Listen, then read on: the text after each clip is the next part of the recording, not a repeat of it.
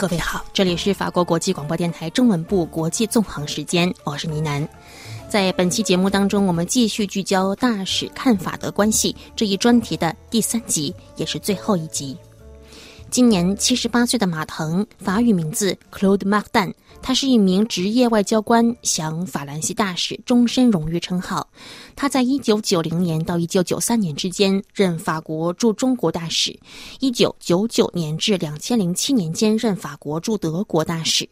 他曾经在法国多所名校学习，包括在法国国立东方语言文化学院学习中文和俄语。在职业生涯当中，见证过中国文化大革命的初始阶段，参与推动过法中两国第一批重大合作项目，涵盖核能、石油、铁路、航空等。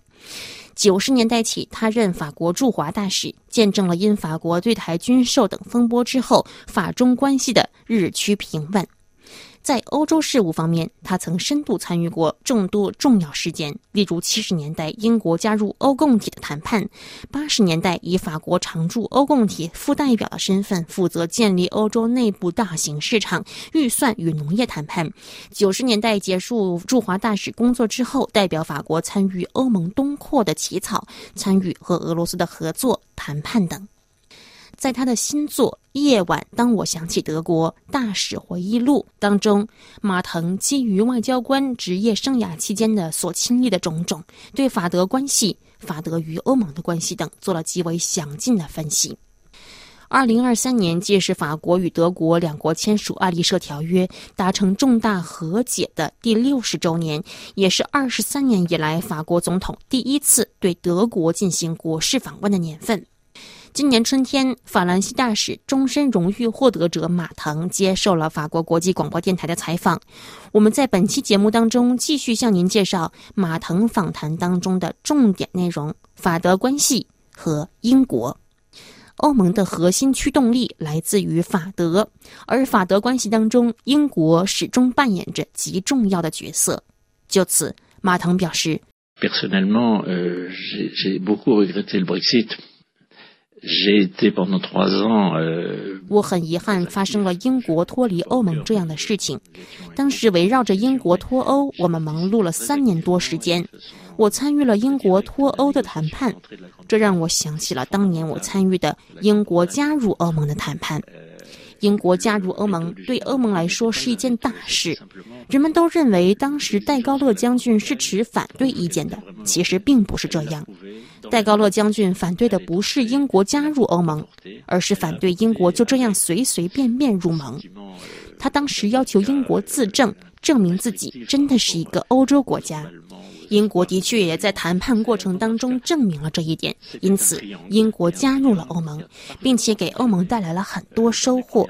法国、德国、英国这个大三角在最初几年的时间当中运行的非常好，尤其是在赫尔穆特·施密特做德国总理，吉斯卡德斯坦做法国总统，詹姆斯·卡拉汉做英国首相的那段岁月。那个时候，在法德英这个大三角的带领下，欧洲一片欣欣欣向荣。那个时候的美国也不错，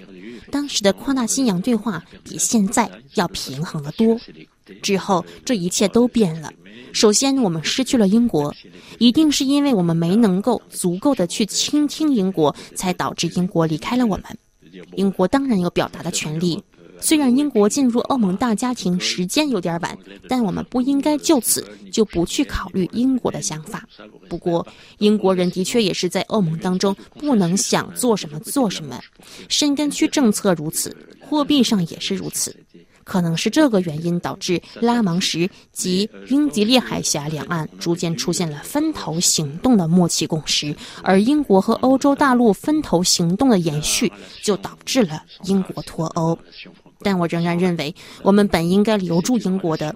因为英国曾经是法国和德国之间的一个重要桥梁，现如今没了英国的德国和法国关系就变得很难办，就好比法国和英国之间凭空出现了一堵玻璃墙一样。因为就算除开这么多年以来的误会，法国和德国从一开始就对如何构建欧洲有分歧。我们一直没能就这些分歧好好的去互相理解，而且语言、文化等方面的误会，加上国家行政机构的差异，让法国和德国从未真正的。走近过彼此，我并不是说法国和德国应该进行更深层次的融合，不，我认为法国和德国之间有不同点，这非常好，这让我们可以去观察、观赏到彼此的不同点，这很难得，因为这样我们便可以时不时的欣赏对方有自己却无的点，基于此改进自身。很可惜的是，我们没能做到这一点。现如今，法国有些地方想要以德国的行政划分为模板获取自治权，但这是不可能的，因为法国本身就不是德国，法国本身就和德国不同。但这并不妨碍我们汲取对方的经验，学习对方的优点，为我们所用，并驾齐驱，就像拉着欧洲这辆车的两匹马一样。这并不妨碍这两匹马拥有不同的性格。现如今，法国和德国之间已经不会去互相征伐了，这已经非常宝贵。现在我们需要继续朝这个良好的方向前进，同时保持住自我的独特性。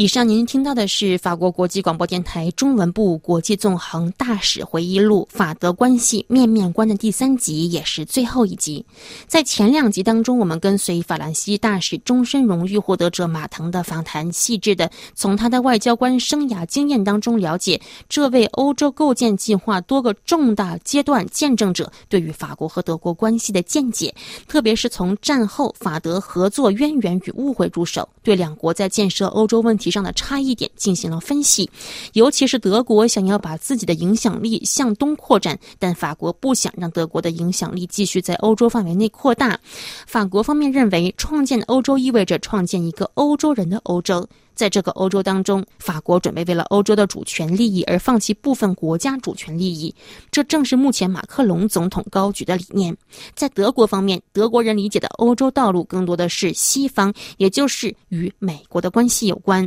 法国人一直以来都没有明白这一点。对于德国人来说，欧洲人可以在内部组织起来，但不能和北约进行切割，因为美国非常需要德国，德国是美国很有用的盟友。所以这一边是想要独立自主的法国，那一边是想要成为跨大西洋联盟欧洲支柱的德国。从一开始，两国就有分歧。在之后，马腾分析认为，欧洲计划逐步羽翼丰满，先是团结英国，之后团结南欧，再之后团结东欧。我们还把这个团体的名字改成了欧盟，以便于听起来更团结。但现实是相反的。从根上找原因的话，恐怕是因为法德两国已经恢复了元气，但恢复的方式迥然不同。法国重新找回自信，希望有一个独立于美国的主权欧洲，也希望能够保持法国本国各领域的主权。德国则越来越觉得需要继续做美国的重要盟友。铁幕倒塌，苏联解体之后，西欧、美国、俄罗斯之间曾经达成过某种平衡，而之后欧盟东扩，纳入波兰、波罗的海国家等，造成了一些问题。上述这些东欧国家继续对俄罗斯抱有极大恐慌。马腾认为，欧洲不应该在旧的铁幕倒塌之后，重新筑起一堵新的铁幕去孤立俄罗斯。未来遥遥不可期，唯一确定的是，乌克兰战争之后。欧洲各国需要一个共同的对俄政策。